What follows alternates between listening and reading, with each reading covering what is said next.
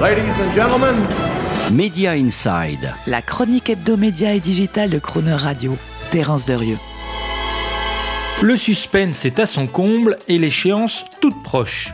C'est en effet d'ici quelques jours, ou au pire quelques semaines, que RTL Group dévoilera l'identité de l'acquéreur pour sa filiale française M6. Et tout le marché parie sur TF1 qui mettrait ainsi la main sur son concurrent historique.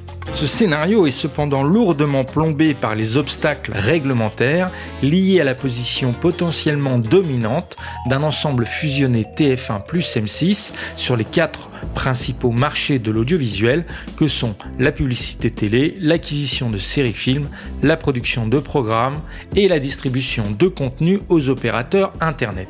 Il faudrait donc assortir l'opération d'obligations pour chacun des deux futurs mariés afin d'éviter de créer un ensemble trop puissant. Ce qui, à la fin, ne risquera pas d'égratigner la toute-puissance de Netflix Disney avec ses audiences de plusieurs millions d'abonnés, ses catalogues et ses marques connues de tous.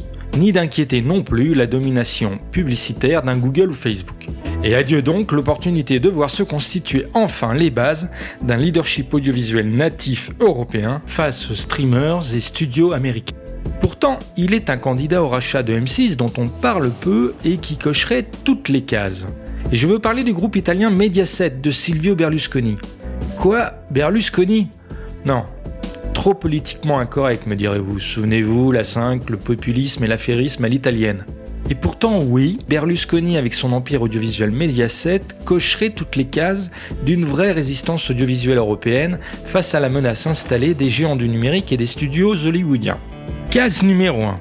Avec M6, Mediaset couvrirait de façon significative 4 des 5 principaux marchés audiovisuels européens. La France donc, l'Italie où il est numéro 1 de la télévision gratuite avec Canale 5 et Italia Uno, l'Espagne où il est aussi leader avec Telecinco et l'Allemagne où Mediaset possède 25% de la très grande chaîne gratuite ProSieben Sat1 une audience volumique agrégée suffisante qui pourrait générer une puissance publicitaire susceptible de faire face en Europe au triumvirat de la publicité digitale Google, Facebook, Amazon.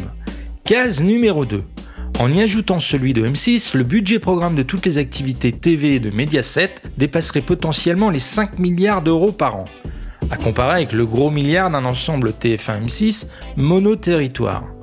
De quoi pouvoir produire suffisamment d'originals exclusifs et commencer à réellement rivaliser avec les 17 milliards d'un Netflix ou les 15-20 milliards de Warner ou Disney ⁇ Case numéro 3.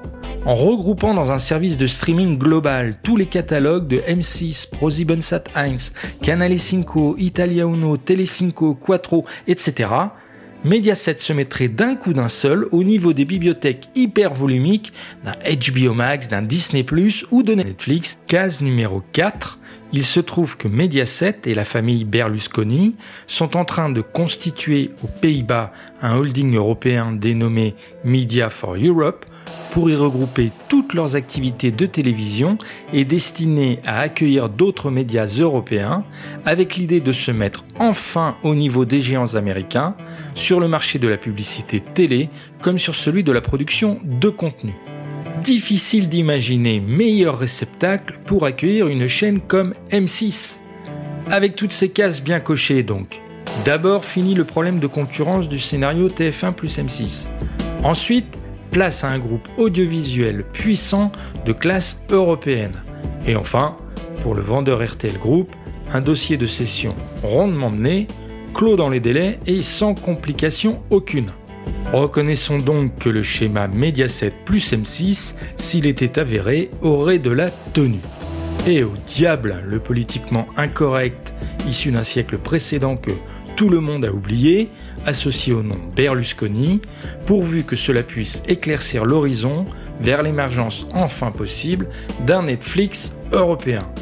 Après Paris qui a bien valu une bonne messe, l'exception culturelle européenne vaudrait bien un détour par Milan. Retrouvez Media Inside chaque mercredi à 7h45 et 19h45 et en podcast sur le chronoradio.fr.